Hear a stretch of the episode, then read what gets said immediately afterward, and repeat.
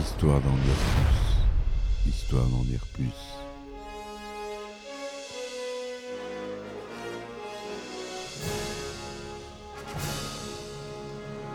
Eh ben attendez, on est en France. Allez, cul sec.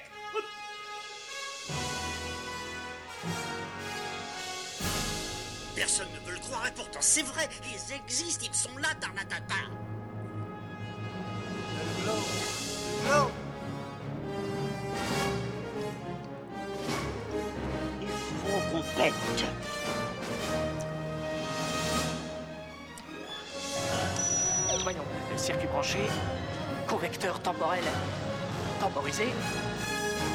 Bonjour, bienvenue sur Histoire d'en dire plus. Aujourd'hui, on atteint que- une adaptation d'un roman de Stephen King, une de ses plus célèbres, si ce n'est la plus célèbre. J'ai nommé La ligne verte, The Green Mile, avec Tom Hanks. Allez, c'est parti, mon kiki.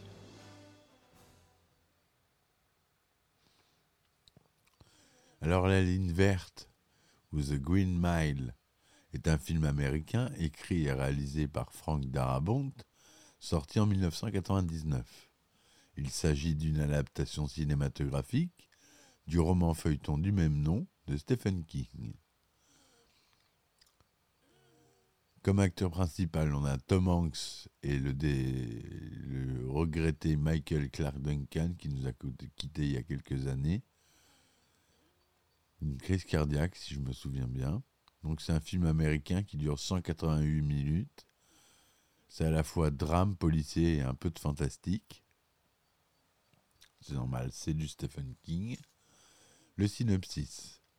En 1996, le vieux Paul Edgecombe, un ancien gardien-chef d'un pénitencier en Louisiane dans les années 1930, entreprend d'écrire ses mémoires. Il revient sur l'affaire John Coffey, ce grand noir au regard absent, condamné à mort pour le viol et le meurtre, en mai 1935, de deux fillettes qui défrayaient la chronique de l'époque. Le pénitencier où se déroule l'action s'appelle le Cold Mountain. Paul, âgé à l'époque d'une quarantaine d'années, travaille dans le bloc E, où les condamnés à la chaise électrique passent leurs derniers jours. Le bloc en question est surnom- est surnommé la ligne verte, en référence à la ligne au sol qui conduit les condamnés à la salle d'exécution. Le jour d'arrivée de John Coffey, à la mi-juin 1935, les gardiens sont surpris par la taille du colosse, mais ils sont aussi impressionnés qu'au fond de lui se cache une âme enfantine d'une extrême candeur. L'exécution de Coffey est prévue pour le 10 juillet. Paul Edgecombe tient à ce que ses prisonniers jouissent d'un environnement paisible et humain avant leur exécution. Percy Wetmore, nouveau gardien sous les ordres de Paul, perturbé malgré leur organisation bien huilée, en faisant preuve de cruauté et de perversité envers les détenus. Pour passer ses nerfs, il frappe par exemple sauvagement son prisonnier souffre-douleur, Édouard Delacroix, et lui casse trois doigts. Mais ni Paul ni Almours, le directeur du pénitencier, ne peut agir contre lui, car il est protégé par sa famille, en particulier par sa tante dont le mari est le gouverneur de Louisiane. Une souris fait son apparition peu de temps après l'arrivée de John Coffey. Elle sera désormais considérée par les gardiens comme un nouveau surveillant que les surveillants au bloc E apprécieront beaucoup. Après que Percy Wetmore a rencontré la souris et a voulu l'écraser, la souris a tout de même réussi à échapper à son dangereux ennemi. Les gardiens pensent ne jamais la revoir, croyant qu'elle a été effrayée par ce qu'a fait Percy Wetmore, mais les gardiens se trompent. Juste après l'exécution d'Arlene Bitterbuck à la chaise électrique, la souris refait son apparition entre les bras du prisonnier Édouard Delacroix, qui la considère à présent comme son animal de compagnie, et la nomme Mr. Jingle. Paul et son équipe vont chercher un prisonnier particulièrement dangereux, William Wharton, qui se surnomme lui-même Billy the Kid, condamné à la peine de mort pour meurtre de trois personnes, dont une femme enceinte dans un braquage. Quand ils reviennent en charge, William semble dans un état léthargique, probablement drogué par une forte dose de calmant. En réalité, il simule et en arrivant dans le bloc E, il se jette sournoisement sur le gardien Dinniton pour tenter de l'étrangler.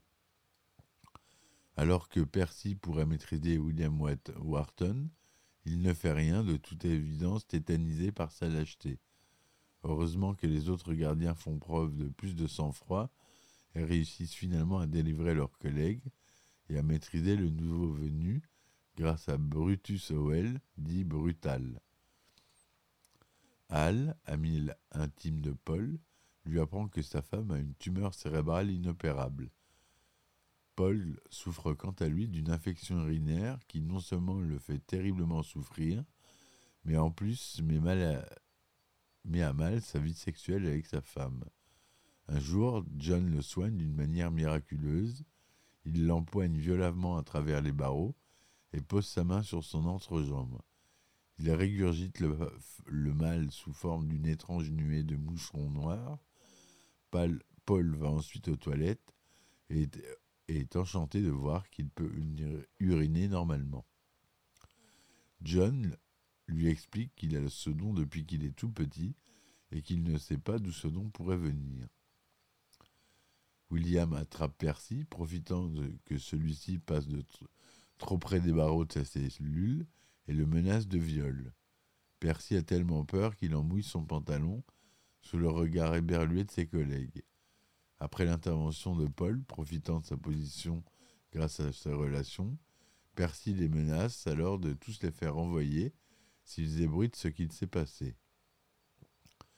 Percy tente un jour d'écraser la souris Mr. Jungle, mais John ressuscite l'animal, faisant preuve une seconde fois de pouvoir surnaturel. Paul fait ensuite jurer à Percy de demander sa mutation à l'hôpital psychiatrique de Briar Ridge dans un poste administratif. Percy accepte si Paul le laisse diriger la prochaine exécution. Lors de l'exécution de Delacroix, Percy prend donc les commandes.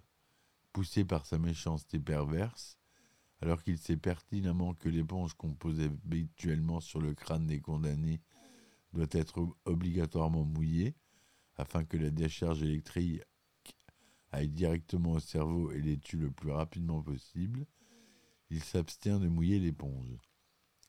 Delacroix meurt finalement brûlé en prenant feu dans sa cagoule carbonisée après de trop longues minutes de torture inhumaine, provoquant la peur et l'indignation des témoins de l'exécution. La haine de tous ses collègues et l'immense douleur de John, qui du fait de ses pouvoirs a ressenti toute la douleur de Delacroix, et peu après l'exécution de Delacroix, Percy, qui ment en prétendant d'un air sarcastique et faussement navré qu'il ne savait pas qu'il fallait mouiller l'éponge, et se met d'aller à Briar Ridge au plus vite recevant au passage un coup de poing dans la figure par Brutal. La maladie sa de la femme de Hal, mettant en péril de plus en plus sévèrement sa vie, Paul a l'idée d'utiliser les pouvoirs de John Coffey pour la soigner. Paul, aidé par ses collègues qu'il a convaincu de l'innocence de Coffey, entreprend alors d'emmener John de nuit dans la maison de leur patron, au chevet de la femme de Hal. Avant de partir, il prend deux précautions endormir William avec de la drogue forte et enfermer Percy, qui refuse toujours d'aller à Ridge dans la cellule de contention, tout en l'ayant d'abord sanglé dans une camisole de force et bâillonné pour l'empêcher d'aller dénoncer Paul et les autres d'avoir libéré un condamné à mort et pour ce qu'il a fait subir à Delacroix. Après tout cela, John, à l'aide des gardiens, a réussi à sortir de prison et à être amené jusqu'au chevet de Melinda. John guérit Melinda Moores sous les yeux de son mari, mais cette fois il ne recrache pas le mal. En effet, juste avant cette expédition, Wharton a attrapé John par le bras à travers ses barreaux, et ce contact a permis à Coffey d'avoir la révélation suivante.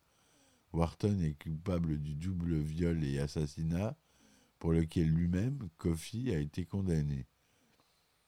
Jen avait été trouvé avec les corps sans vie des deux petites filles dans ses bras parce qu'il avait essayé d'utiliser son pouvoir pour les sauver. Ayant conservé en lui le mal de la femme de Hal Moore, John le transmet à Percy après son retour en prison. Percy perd alors totalement la tête et abat sauvagement Wharton de plusieurs balles de son arme de service. Maîtrisé par ses collègues, Percy finit par recracher le mal, mais ne s'en remettra pas. Il restera toute sa vie dans un état catatonique et finira à l'hôpital psychiatrique de Briar Ridge, non pas en tant qu'employé comme prévu après l'exécution de la mais en tant que patient comme Wharton avant lui, étant finalement puni pour sa méchanceté.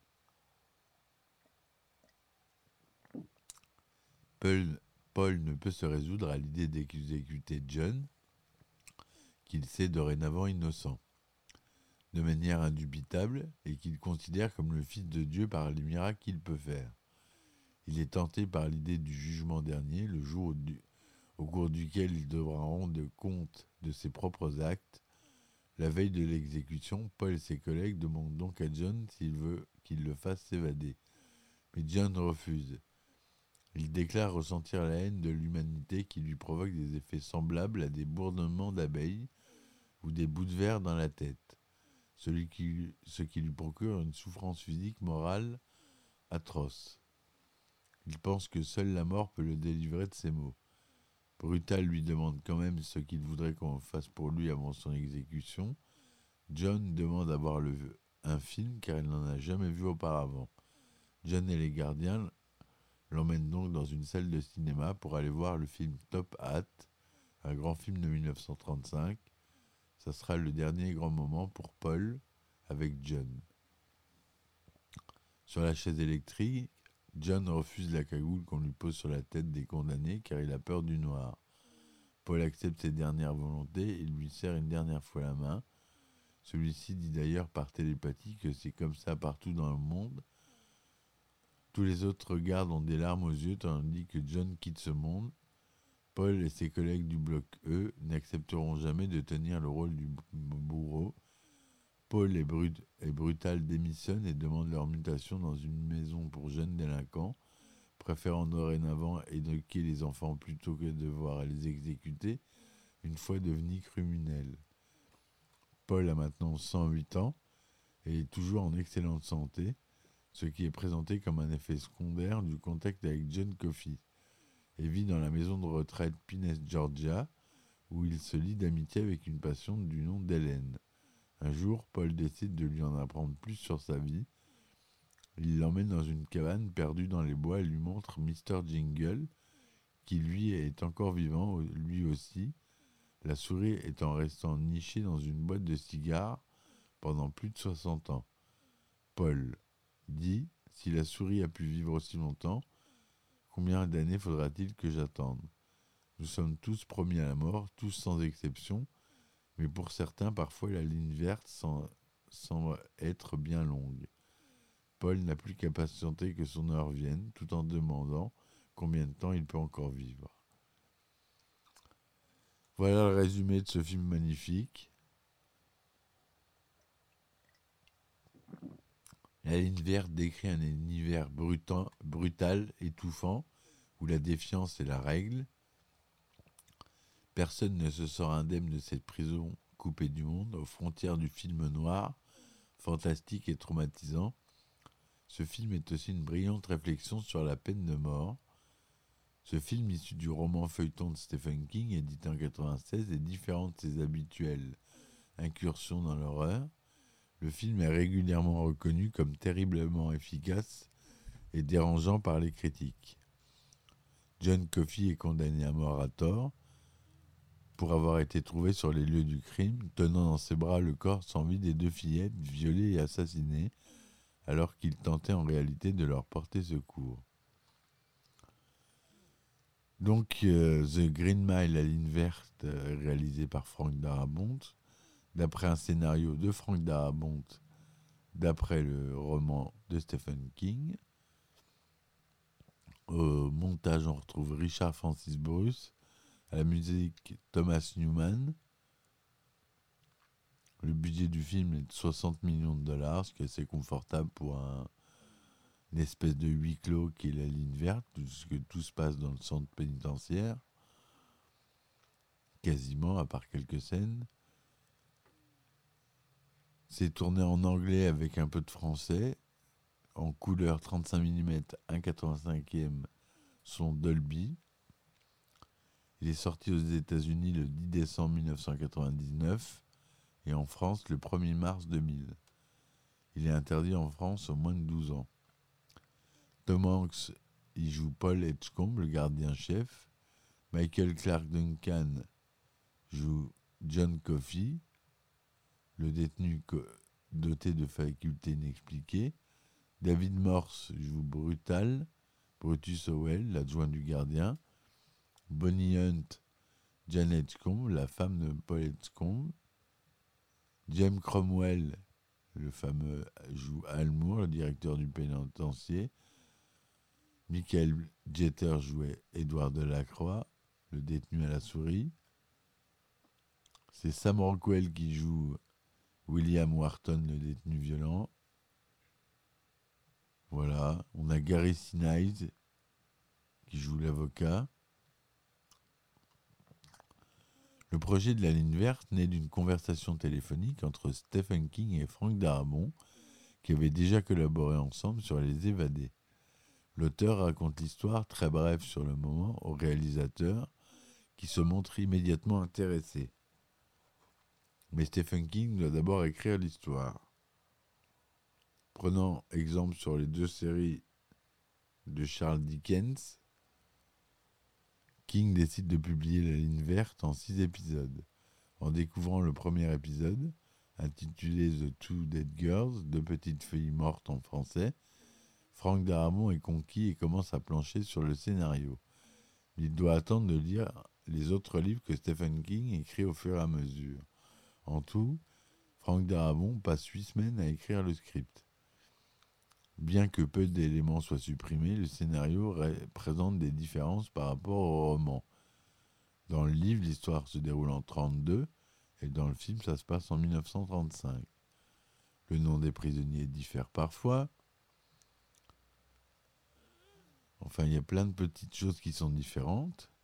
Dès l'écriture du scénario, Frank Darabont pense directement à Tom Hanks pour incarner le gardien-chef Paul Edgecombe, jugeant que le personnage est parfait pour l'acteur.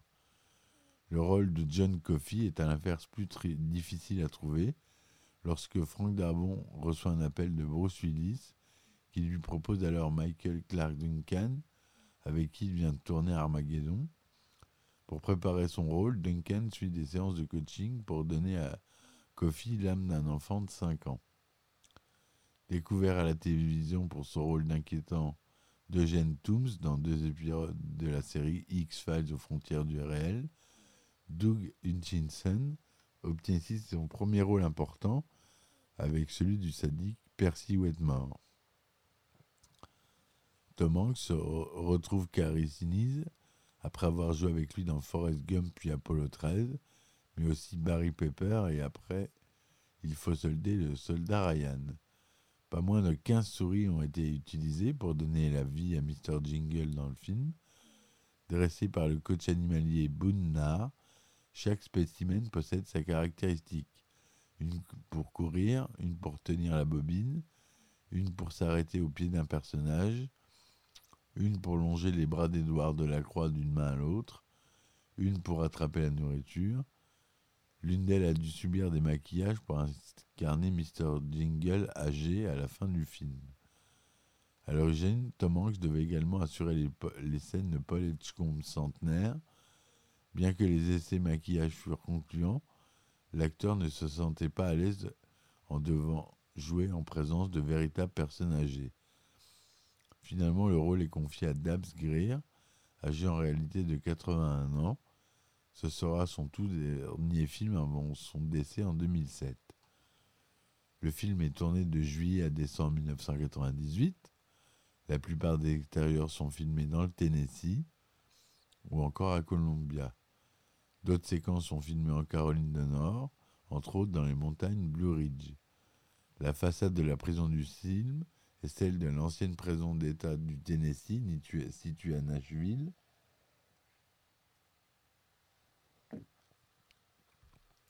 Qui fut autrefois un choix rejeté par Frank Darabont et le producteur David Waltz pour les évader. Si le tournage se déroule bien dans l'ensemble, Frank Darabont rencontre de petits problèmes techniques. Alors que la ligne verte est construite avec du linoléum, les opérateurs caméras se mettent à visser leur matériel sur cette ligne. Ne souhaitant pas l'abîmer, Darabont demande à ce qu'elle soit réparée puis repeinte. Finalement, les cadreurs trouvent la solution en utilisant des sacs de sable.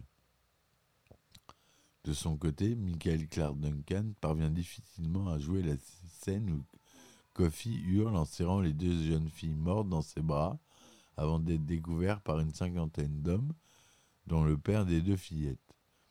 L'acteur était réellement effrayant, effrayé par les figurants armés de fusils. Pour dégager une réelle amitié entre son personnage et Mr. Jungle, Michael Litter, Edouard Delacroix, passe beaucoup de temps à s'entraîner avec les souris afin de parfaire son jeu devant la caméra. A l'inverse, les autres acteurs ne sont pas très à l'aise à chaque fois qu'ils doivent prendre les souris dans leurs mains. En effet, celles-ci n'arrêtent pas de faire leurs besoins naturels, particulièrement dans les mains de Michael Clark Duncan, où chacune urinait. Lorsque Sam Rockwell joue la scène où Wharton emmène les deux petites filles en les menaçant, l'une des figurantes a fondu en larmes, apeurée par le jeu de l'acteur. Celui-ci a dû la rassurer une fois la prise coupée. Enfin, l'actrice Patricia Clarkson, qui joue le rôle de Méline Damours, est très frustrée, frustrée de rester devoir allonger dans le lit le temps de ses prises pour stimuler une agonie. Certains effets spéciaux ont dû être nécessaires pour la crédibilité du film. Malgré sa grande taille, 1m96, Michael Clark Duncan ne paraissait pas suffisamment imposant pour le personnage de John Coffey, qui mesure 2m13. Outre quelques angles de caméra bien précis, l'acteur joue la plupart de ses prises sur des estrades, dont une longeant entièrement la ligne verte pour l'arrivée de Coffey dans sa cellule. Pour la séquence de la découverte de Coffey, serrant le corps des deux fillettes, des mannequins à format réduit sont construits pour donner une, impression d'immensité du personnage. Il en est de même pour la chaise électrique, dont un format réduit est construit pour l'exécution de Coffee. Le passage où Mr. Jingle fait rouler la bobine était irréalisable avec la souris seule. De ce fait, la bobine est reliée à un chariot de travelling, puis roulée en avant. La souris crée l'illusion en tentant en fait de passer par-dessus. Le plan où Mr. Jingle court puis se fait écraser par le pied de Percy, un passage qui suscite la polémique auprès du public, est en fait réalisé en deux plans joints. S'il s'agit d'une vraie souris qui court, elle est remplacée numériquement par une souris en caoutchouc au moment de passer sous le pied du gardien. Les séquences où Coffee crache des insectes a été un véritable défi. Réalisé par Industrial Light and Magic, ILM, que vous connaissez tous depuis le début de mes podcasts maintenant, les insectes sont réalisés sous forme de vagues formes géométriques qui finissent par disparaître de l'image. La seconde, crachée de Coffee, après avoir ramené Mr. Jingle à la vie, a été réalisée en deux plans reliés numériquement, la caméra ne pouvant traverser les barreaux de la cellule. Pour l'exécution spectaculaire d'Édouard de la Croix, un mannequin en fibre de verre est conçu avec des câbles reliés aux articulations. Ainsi, la scène est filmée en deux temps. Michael Jeter assure lui-même les premiers pans, puis est remplacé par un mannequin à partir du moment où le personnage prend feu. Le film a reçu un accueil critique favorable, 80% de critiques positives sur 132 critiques collectées sur Rotten Tomatoes, 61% sur Metacritic. Le Figaroscope évoque un plaidoyer pour l'amour et la compréhension des autres. L'écran fantastique, une étonnante chronique humaniste. Le Parisien souligne l'excellence de l'interprétation. Et le Nouvel Ops, que l'émotion est au rendez-vous. Il y a Télérama qui regrette que le réalisateur ne remette jamais en cause la question de la peine de mort. Le film a rapporté 286 800 000 dollars au box-office mondial, dont 136 rien qu'aux États-Unis, ce qui en fait jusqu'à la sortie de ça le plus grand succès commercial d'un film adapté d'une œuvre de Stephen King. Il a attiré dans les salles 1 714 000 spectateurs en France, ce qui est pas mal pour un film étranger. Il a eu le Saturn Award meilleur film d'action, meilleur second rôle masculin, meilleur second rôle féminin, les Critics Awards, les People Choice Awards, prix du film Menichi et prix du lecteur du meilleur film étranger. Voilà ce que je voulais vous dire sur ce film culte, qui est long à, regarder, mais qui est vraiment passionnant. Plein de petites intrigues à suivre. Donc voilà ce que je voulais vous en dire. Je vous dis à bientôt pour une nouvelle euh, chronique. Laissez-moi des commentaires, des likes euh, ou des dislikes d'ailleurs. C'est vous qui voyez. Et si vous voulez supporter ma chaîne, euh, vous avez le, le Patreon et Tipeee pour contribuer m'aider à payer les serveurs de la du podcast. Et voilà. Je vous remercie mes amis. Je vous dis à très vite pour une nouvelle chronique. Ciao ciao Histoire d'en dire plus.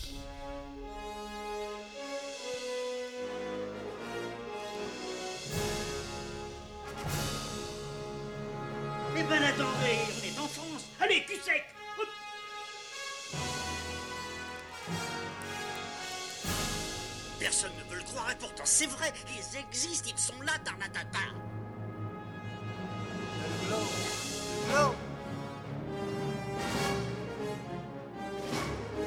Il faut qu'on pète.